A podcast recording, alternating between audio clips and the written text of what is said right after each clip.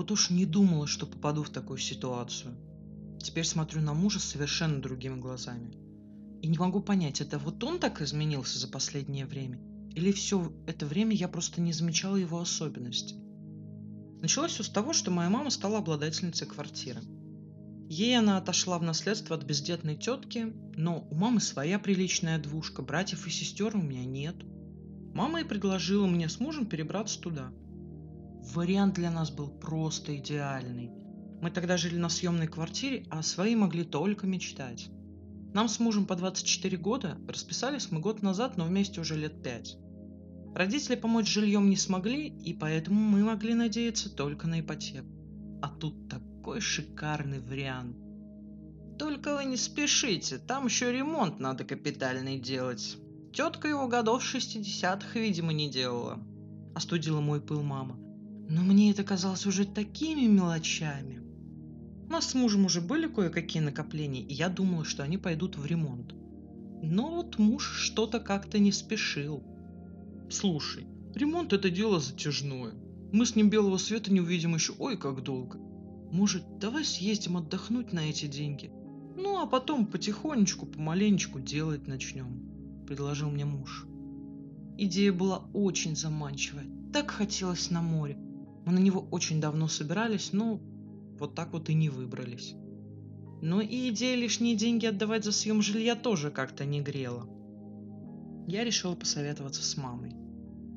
Глупость это. Растренькать деньги на отдых, а потом жить в чужой квартире. Платить за это чужой тете. Да еще и по грошику на ремонт откладывать.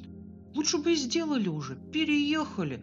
А потом на сэкономленные от аренды деньги в отпуск бы и мотались. Высказала она свое мнение. Я решила еще раз переговорить с мужем. Он долго молчал, но потом все-таки признал мою правоту. Мы начали готовиться к ремонту. Я с таким энтузиазмом изучала магазины со стройматериалами. Представляла, как и что сделаю в нашей квартире. Мужа пыталась вытянуть, выбрать что-то вместе со мной, но он что-то как-то очень вяло на это реагировал. В выходные мы наконец-таки собрались ехать на большую закупку. Но с утра муж сказал, что плохо себя чувствует. Я так огорчилась, но одна я тоже не хотела ехать. Для меня было очень важно, чтобы мы вот вместе все выбирали, и потом вместе обустраивали наш дом. Но шли недели, а муж вот все никак не находил времени, чтобы ехать со мной. То у него работа, то обещал помочь другу, то свекрови внезапно понадобилось съездить на дачу. Так прошло два месяца, а дело с мертвой точки никуда и не сдвинулось. У меня было ощущение, что что-то идет не так – я решила не надумывать себе лишнего и в лоб спросила у мужа, почему он саботирует ремонт. «Ну ты же понимаешь, что чем дольше мы тянем, тем позже переедем. А значит, дольше будем платить за съемную квартиру. Но неужели тебе не хочется переехать в свое жилье?» – выпытывала я.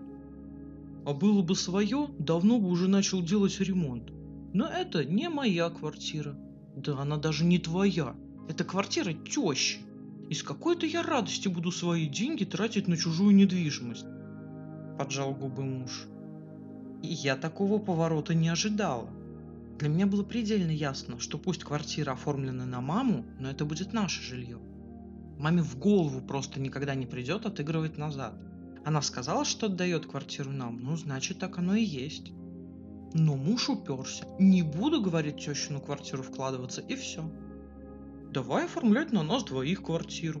Я тогда с удовольствием буду там ремонт делать, мебель покупать, заниматься другими всякими улучшениями.